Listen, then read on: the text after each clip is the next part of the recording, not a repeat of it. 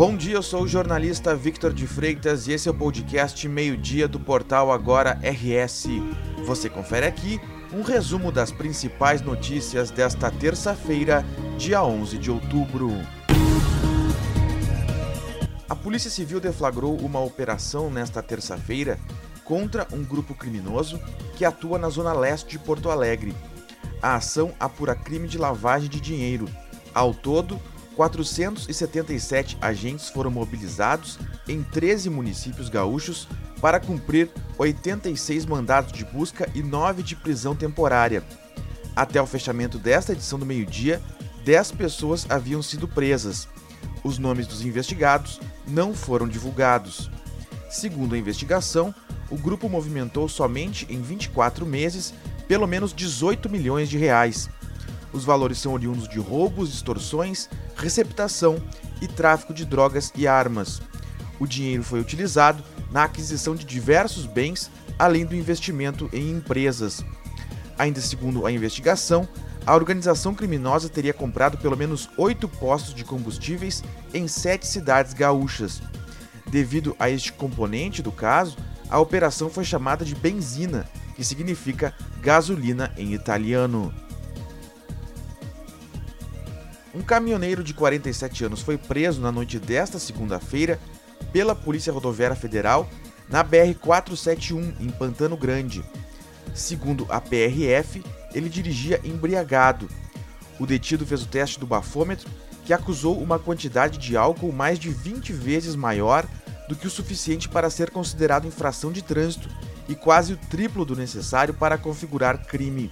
A carreta, emplacada em Candelária, estava carregada com 36 toneladas de soja. Os agentes da PRF deram ordem de parada ao motorista após perceberem que ele dirigia de forma anormal, com velocidade muito reduzida e com dificuldade de manter o veículo transitando em linha reta. Em um primeiro momento, ele não obedeceu e veio a parar somente alguns quilômetros depois.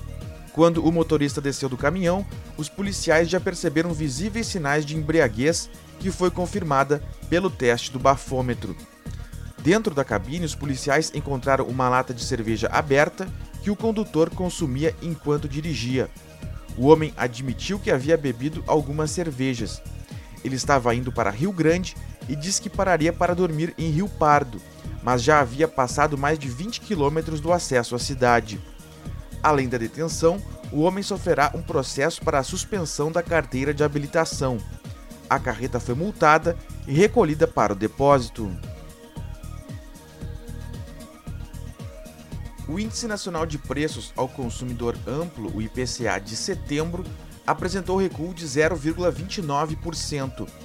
O índice mede a inflação oficial do país e foi divulgado pelo IBGE nesta terça-feira.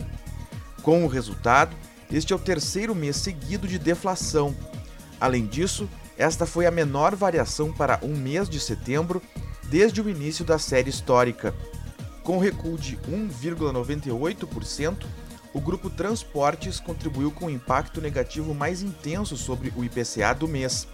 Este é o terceiro mês consecutivo em que os transportes registraram queda. Assim como nos meses anteriores, o resultado é consequência da redução no preço dos combustíveis, que teve queda de 8,5%. A gasolina contribuiu com o impacto negativo mais intenso neste índice, com redução de 8,33%. O etanol também teve diminuição expressiva de 12,43%. No ano, o IPCA acumula alta de 4,09% e nos últimos 12 meses de 7,17%, abaixo dos 8,73% observados nos 12 meses imediatamente anteriores. Em setembro de 2021, a variação havia sido positiva de 1,16%. A previsão do tempo aponta a presença de uma área de instabilidade em grande parte do Rio Grande do Sul nesta terça-feira. Além do tempo úmido em vários pontos do estado, existe a previsão de chuva e garoa na região sul, região central, região metropolitana, serra, região noroeste e região norte. Na serra e na região norte, existe também o risco de temporal. Quanto às temperaturas, a terça-feira começou fria no estado e esse quadro segue durante o dia. Em Porto Alegre, o tempo fica bastante úmido e nublado, com previsão de pancadas de chuva e máxima de 22 graus. Na quarta-feira, um sistema de baixa pressão que atua sobre o oceano, próximo à costa gaúcha, favorece o tempo instável na faixa norte e no litoral do estado. A tendência é que o tempo continue instável entre o noroeste e o nordeste gaúcho na quinta-feira. Esta edição do meio-dia chegou ao fim. Mantenha-se informado em agora.rs.com.